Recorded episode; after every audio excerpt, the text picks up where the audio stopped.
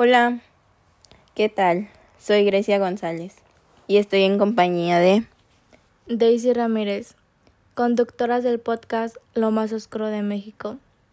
Hoy tenemos un episodio especial, ya que estamos celebrando nuestro primer aniversario, estando con ustedes.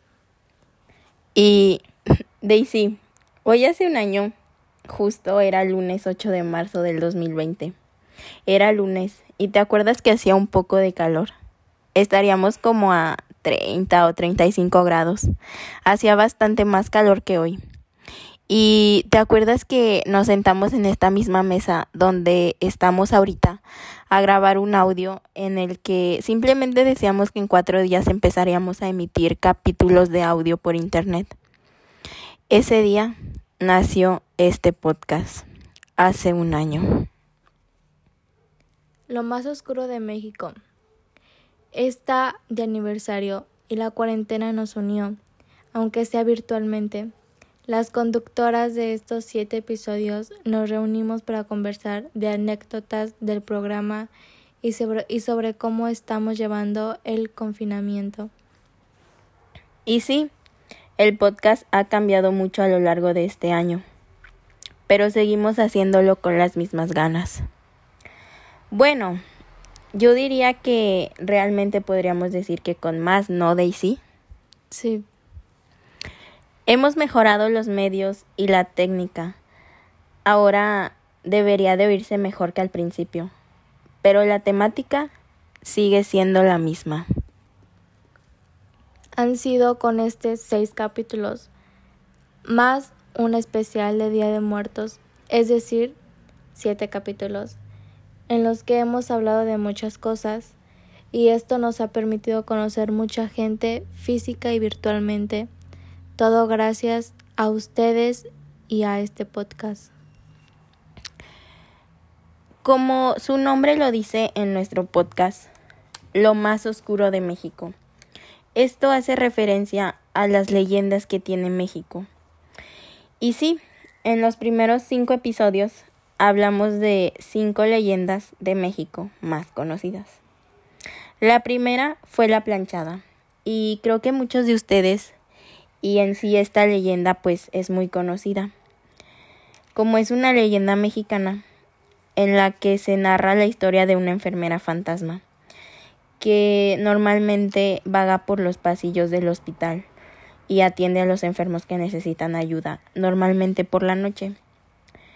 Y sí, tengo un conocido que trabaja en un hospital y me ha contado sobre que esta persona ha visto a la planchada y justamente le puso un medicamento a un paciente porque este conocido se lo iba a aplicar cuando el paciente le dijo que no, que ya una enfermera se lo había aplicado. Pero pues esta persona conocida por mí se sacó de onda porque ella era la única enfermera que le tocaba ese paciente. Entonces fue cuando se dio cuenta que había sido la planchada. La siguiente leyenda es la del Callejón del Beso. Esta leyenda narra que el Callejón del Beso surge de la época en la que el Bajío de México todavía era ocupado por los españoles. En uno de los muchos callejones de Guanajuato vivía una familia acaudalada, proveniente del viejo continente. La hija del matrimonio llamada Ana era una joven muy hermosa, a quien le gustaba asomarse del balcón por las noches para poder observar la luna y las estrellas. Muy cerca de ahí en la casa vecina estaba una pequeña habitación ocupada por Carlos, un joven humilde y sencillo que trabajaba en la mina La Valenciana y quien estaba enamorado, perdidamente enamorado de Ana. Él también disfrutaba de la noche, aunada a la belleza de la joven española, ya que su aposento se ubicaba justo enfrente del balcón de su amada. esa gran coincidencia les permitió conocerse y enamorarse. Pero bueno, para no hacerles tan larga y aburrida la leyenda, esta finaliza en que el padre de Ana termina matando a Carlos porque no aceptaba que su hija conversara y mucho menos fuera novia de una persona que no era de su misma clase social. Así es, como dice mi compañera Daisy, el padre no aceptaba que su hija fuera novia, pues de una persona humilde, o sea, que no era en sí de su misma clase social. Y se dice que si visitas el Callejón del Beso en Guanajuato y vas con tu pareja o con tu mamá, con tu familia, se tienen que dar un beso, si no esto acabará en años de mala suerte. Y la tercera leyenda mexicana es La Llorona. También una leyenda muy conocida en México. Esta historia cuenta que una mujer indígena tuvo un romance con un hombre español, relación de la que nacieron tres hijos, a quien ella atendía devotamente. Pero el padre de ellos no parecía estar muy contento con la relación, pues cada vez que ella buscaba formalizar su relación, el padre se negaba. Y así pasó el, tiempo, y él se terminó casando con una damisela española. Ella no pudo con lo que sucedió, así que perdió la razón. Sí, se podría decir que quedó loca. Aquella mujer indígena se dirigió al lago de Texcoco. Fue ahí donde ahogó a cada uno de sus hijos, para después de ello suicidarse ella misma. Desde entonces, se dice que se escucha el lamento de una mujer joven que viene de un lago, diciendo que grita por sus hijos y que se puede ver que es una mujer vestida de blanco y delgada, que deambula sin rumbo hasta esfumarse de nuevo en el lago.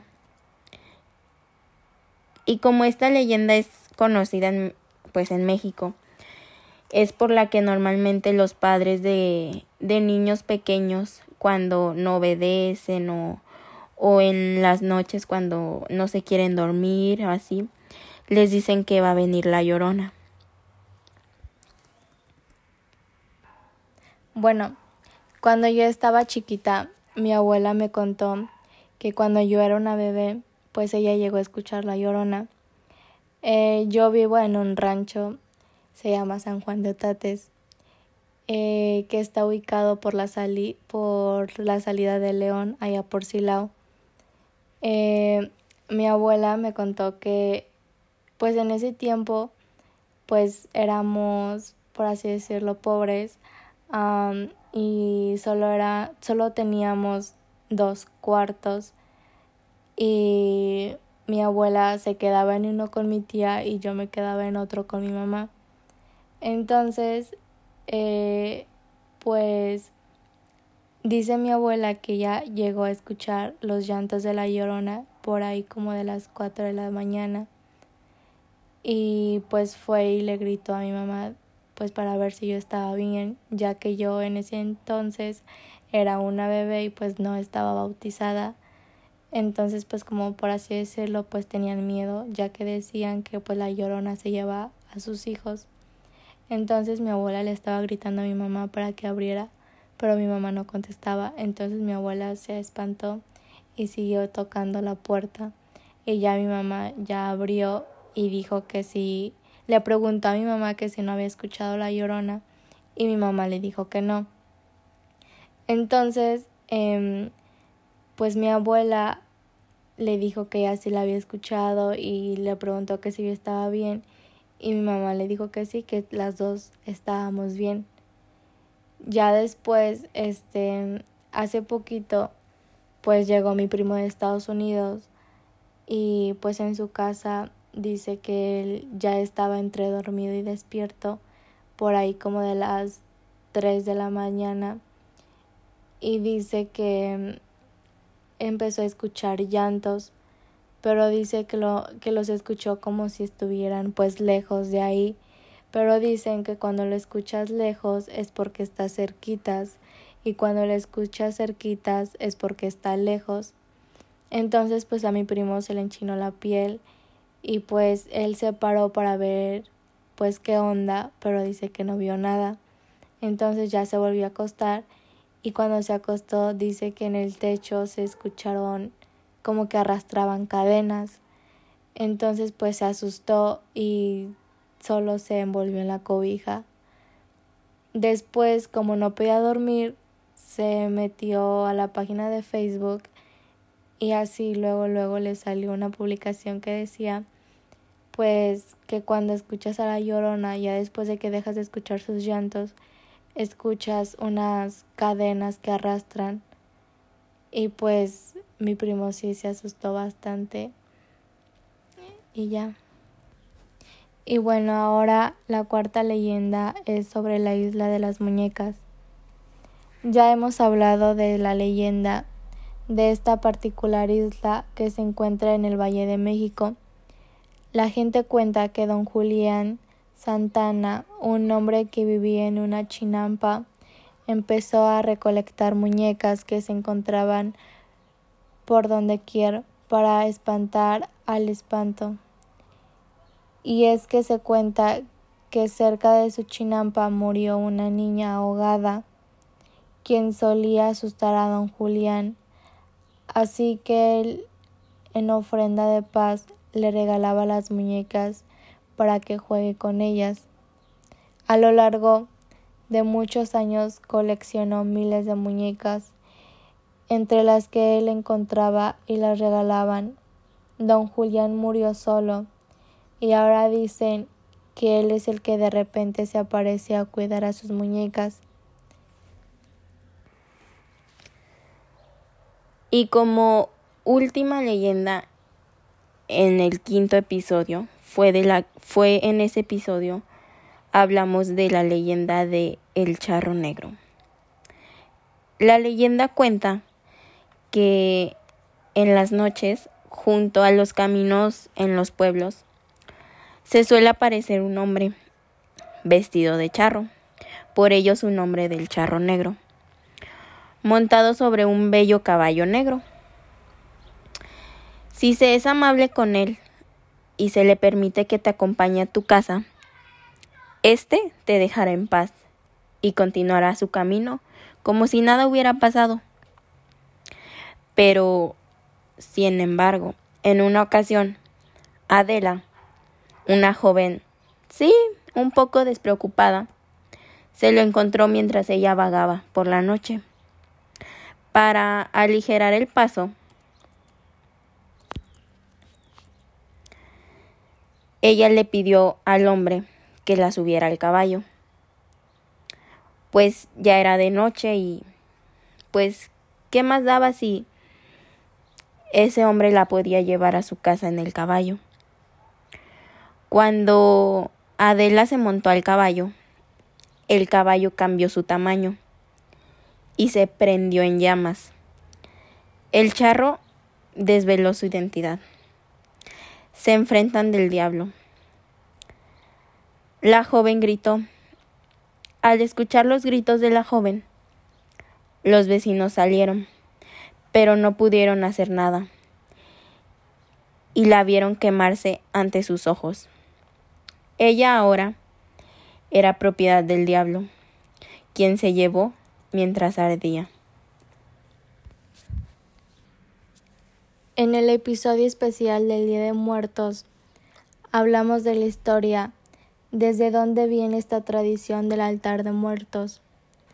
El Día de Muertos en México nos hace saber que estamos vivos porque honramos, devuelve a todos a su lugar, nos reúne con fronteras al cielo o al inframundo, nos iguala a vivos y a muertos y nos recuerda que somos unos.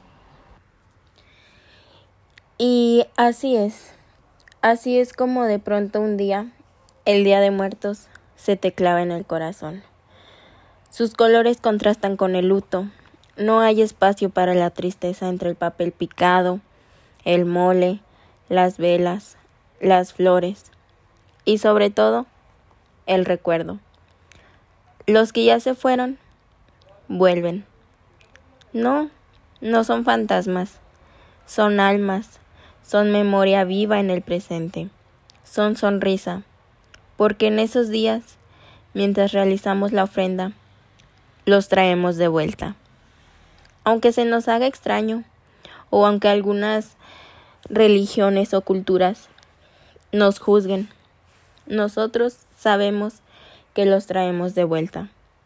Simplemente por darles nuestro tiempo, por cambiar la rutina, por hacer a un lado los muebles, para hacer el espacio, por detener ese ajetreo cotidiano y planear, hacer y dar vida a un altar, a la ofrenda.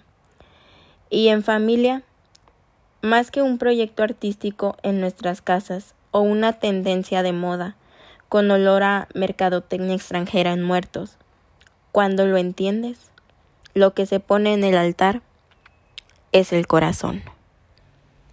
Primero y 2 de noviembre son los días que en México se recuerda a los muertos con oraciones y ofrendas, tradición que data de la época prehispánica.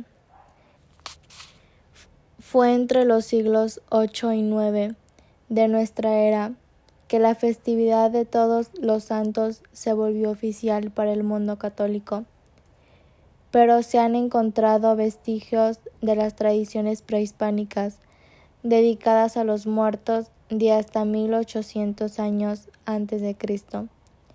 Estos dos orígenes dan vida al Día de Muertos en México. Ambos son milenarios, ambos eran poderosos en el corazón de sus fieles, y como dos ríos de cauces profundos, su encuentro se desbordó en una tercera fuerza donde los dos están incluidos y sus aguas se hicieron una sola. Eso en México, eso somos nosotros sus habitantes y por algo la UNESCO desde el 2003 nombró las festividades del Día de Muertos como, como obra maestra del patrimonio oral e intangible de la humanidad. Pero ¿por qué? ¿Por qué tiene que ser tan especial este día que nos secuestra el tiempo y el corazón mientras hipnotiza a los extranjeros que admiran el folclore de nuestro país. ¿Cuánto nos queda de lo prehispánico? ¿Cuánto de lo católico? ¿Y por qué en lugar de desvanecerse frente a otras tradiciones como Halloween, la nuestra crece? Bueno, pues para mí es la raíz profunda de su origen y el sentido más allá de una fiesta es la perpetuidad de la memoria. Es el valor de la vida para honrar a la muerte. Es comprender que la muerte no es un fin, sino un principio. ¿Pero por qué? Bueno, porque esta era la concepción prehispánica. Para ellos, la vida no comenzaba al nacer, sino al morir. Aunque no suene raro, Así era en nuestros antepasados. Estar vivos era un tránsito, y no había un cielo que conquistar con buenas obras. La muerte era para todos igual, y los estadios o mansiones a los que llegaba el espíritu dependían de la causa de su muerte. Esta deidad femenina tenía como una de sus características el cuerno de la abundancia, pero también una guadaña con la que cegaba los campos y cumplía con la cosecha, objeto que cambiará después de su significado para convertirse en el símbolo que lo acompaña a la muerte, cuando es personificada como una caldera y su capa negra. Así es, todo se mezcla entre las culturas, no cabe duda. Así es. Esto es de lo que se habla en lo más oscuro de México. Lo dicho anteriormente, fue un pequeño resumen de los seis episodios que hemos grabado. Este breve resumen fue dicho tomando en cuenta que aquellas personas que por X o Y razón no pudieron escuchar alguno de nuestros cinco episodios completos, o por si alguna persona es nueva por estos rumbos, y para que esta persona nueva, si es que lo hay, se dé una idea de lo que se habla en este podcast. Bueno, nosotras, las conductoras de este podcast, somos originarias de León, Guanajuato. Así que, como estamos de aniversario, pensamos que contarles algunas leyendas, en especial de Guanajuato Capital, no sería mala idea. Así que comencemos. La joven convertida en piedra y en serpiente. En torno a la cueva vieja de la ciudad de Guanajuato, donde antes se celebraba la fiesta de San Ignacio, hay una leyenda sobre una muchacha muy hermosa que inexplicablemente se convirtió en piedra. En el cuento señala que para deshacer el hechizo, un joven fuerte y valiente debe cargar la piedra hasta el altar de la Basílica de Guanajuato, lugar donde se rompería el encantamiento, reapareciendo la bella joven dispuesta a casarse con su liberador. El problema es que al llevarla en hombros el, el cargador debe resistir la tentación de ver hacia atrás para mirar a la joven, porque si lo hace, ésta se convierte en una horrible serpiente en capas que escapa hacia la cueva vieja y vuelve a transformarse en piedra. Al parecer, hasta ahora nadie ha podido llegar hasta el altar sin intentar mirar a la chica. Otra leyenda de Guanajuato capital y muy muy conocida es la leyenda de las momias. Hacia 1830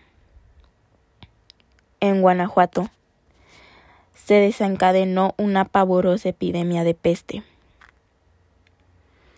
Esto ocasionó una enorme cantidad de muertos. Los entierros de estos fallecidos se realizaban inmediatamente para tratar de evitar que esta epidemia se propagara. Cuenta la leyenda que muchas de las personas contagiadas entraban en una especie de shock en el que parecía que estuvieran muertas o en estado de coma. Varios de estos enfermos habían sido sepultados vivos y fallecían aterrados al darse cuenta que se encontraban enterrados.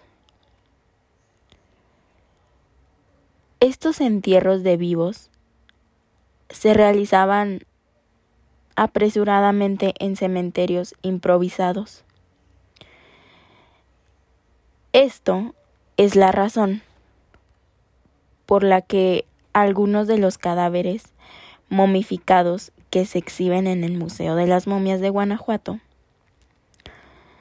en sus rostros puedes observar gestos pavorosos. En este interesante museo guanajuatense hay 111 momias, tanto de hombres, mujeres y niños, algunas de las cuales tienen restos del cabello y de la vestimenta e incluso de dientes. Así es. Este museo se encuentra en Guanajuato capital. Como lo mencioné anteriormente, yo conductora de este podcast soy originaria de Guanajuato, por lo que he realizado muchas visitas a este museo, porque vienen primos, tíos, familiares. Entonces, pues ir a Guanajuato y regresarte sin haber visitado el Museo de las Momias es como si no hubieras ido a Guanajuato. Y sí, tal como lo cuenta la leyenda, los gestos de estas momias son pavorosos. E incluso dentro de este museo se encuentra una persona momificada, pero es una bruja.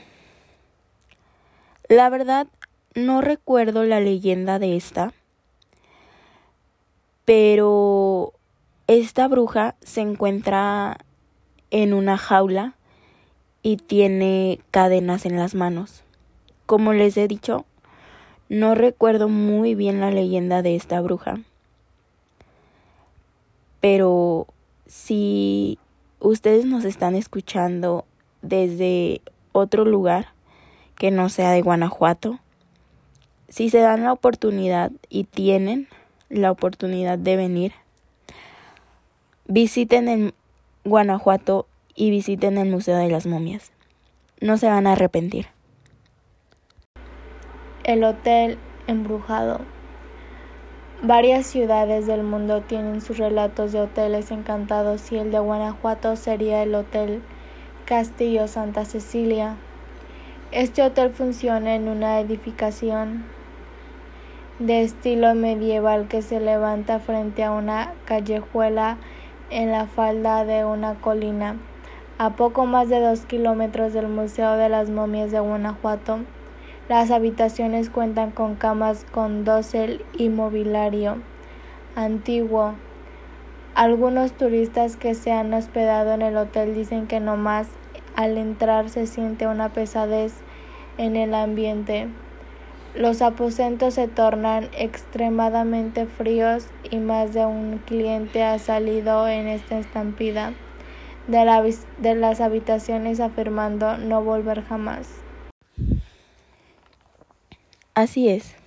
En este hotel embrujado, hoy en día el hotel del castillo de Santa Cecilia, se habla de cruces marcadas con aceite que aparecen en las puertas de los cuartos e incluso en los cristales de las ventanas. Puertas que se abren y se cierran con unos espeluznantes chirridos. Llaves que abren cerraduras sin que nadie las esté accionando voces y carcajadas de ultratumba, seres invisibles que van tropezando con los huéspedes en su vagar por los pasillos. Así es, de todo un poco parece que hay en este misterioso hotel Castillo Santa Cecilia. E incluso la película mexicana las momias de Guanajuato en 1972 fue filmada allí. Y se comenta que hasta el santo el enmascarado de plata andaba asustado.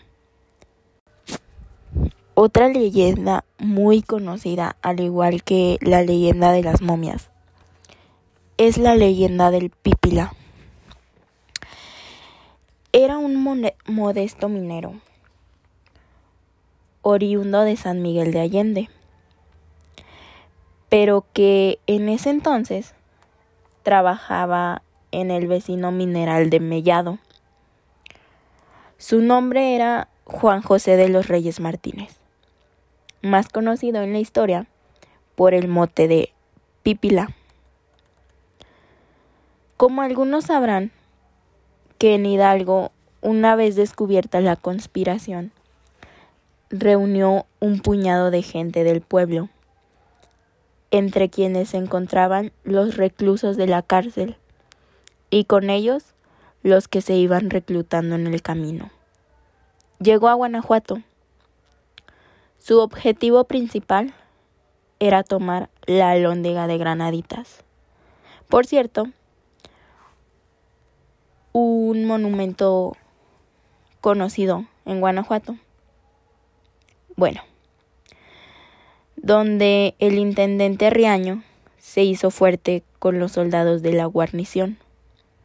Los tesoros que estaban a su cuidado, que aproximadamente eran como tres millones de pesos, plata en barra y hasta un azote de la Real Hacienda, además de los pertrechos y alimentos, eran necesarios para resistir el sitio.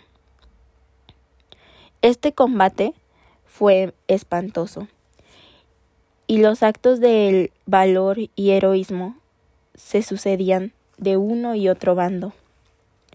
Sin embargo, hay que advertir que los que se refugiaron en la Lóndiga no fueron únicamente españoles, sino también familias criollas de posición media y acaudalada, que no ignorando los resultados del saqueo, temían no solo por sus bienes, sino por sus vidas. En virtud de que como en Guanajuato la existencia había sido pacífica, no tenían más escasimas armas. Eh, recuérdese el parte de Riaño a Calleja. Vengan mi auxilio, porque no tengo para defenderme más que unas espadas que parece de vidrio. Voy a resistir porque soy honrado. Esta frase la dijo Riaño a Cajella. En la cruenta e inarrable batalla, ese hombre de pueblo, humilde, barretero de mellado, se echó sobre la espalda una losa, provisto de una tea, y caminando a rastras llegó hasta la puerta de la lóndiga, a la que prendió fuego después de haberle untado brea. Al ceder la madera, la multitud se abalanzó sin importarle que muchos caían muertos ante las descargas cerradas de los españoles. Caían unos tras otros, y sobre ellos, para sostener en el patio del edificio, la lucha cuerpo a cuerpo igualándose de ese modo las fuerzas, pues las armas de fuego ya no valían nada en ese momento, hasta correr la sangre como un arroyo por la puerta y por la calle de Mendizábal hacia abajo. De no haber sido por el arrojo de el Pípila, Hidalgo no hubiera tomado granaditas y tal vez la suerte de la insurrección habría sido otra. Es decir, para que me entiendan mejor, la independencia de México se habría consumado, pero quién sabe cuánto hace tiempo mucho más tarde. Y aparte, en qué condiciones y a costa de qué sacrificios. Bueno, el éxito de este histórico choque entre insurgentes y realistas se, se debió principalmente a valor del Pípila. Así es. Este Pípila, como todos lo conocen, aquí en Guanajuato, es un monumento, una estatua, que tiene como lo dije en la leyenda, una losa sobre su espalda. Y en ese monumento, en la losa sobre la espalda, se encuentra un mirador, donde se puede observar todo Guanajuato. Al igual que el Museo de las Momias, si vienes a Guanajuato y no visitas este monumento, también es decir, como que si no hubiera sido a Guanajuato. Estas fueron algunas de las leyendas más conocidas en Guanajuato capital. Ahora, alguna de nuestras experiencias a lo largo de este año con ustedes. Hemos tenido experiencias, sí, únicas e inigualables, tanto divertidas como de ¿y ahora qué hacemos? En ocasiones divertidas al al ver se podría decir así los detrás de cámaras que nos reímos, bromeamos, como también experiencias que se nos rompió un micrófono, se nos extravió alguna cámara, se nos descompuso algún micrófono, etcétera, etcétera. Y sí, esto es como todo. Tanto como recibimos críticas buenas, también tenemos críticas malas. Así como hay gente a la que les encanta escucharnos, hay gente que sinceramente no les gusta nuestro podcast, ya sea por la forma en lo que los decimos, por, por el tema del que hablamos o por X o Y razón. Pero hoy estamos aquí. Y sin ustedes, esto no sería lo que es. Sin ustedes, esto simplemente no sería. Así que, bueno, sin más que decir, esto ha sido todo por el episodio del día de hoy de aniversario. Agradecemos que nos hayan estado acompañado y escuchado durante un año. Nosotros ya concluimos con los cinco episodios que teníamos en mente. Pero igual, les recordamos seguirnos en nuestras redes sociales para en caso de que se suba algún episodio extra, pues no perderse de este episodio. Y les vuelvo a repetir, sin ustedes, esto no sería posible. Muchísimas gracias.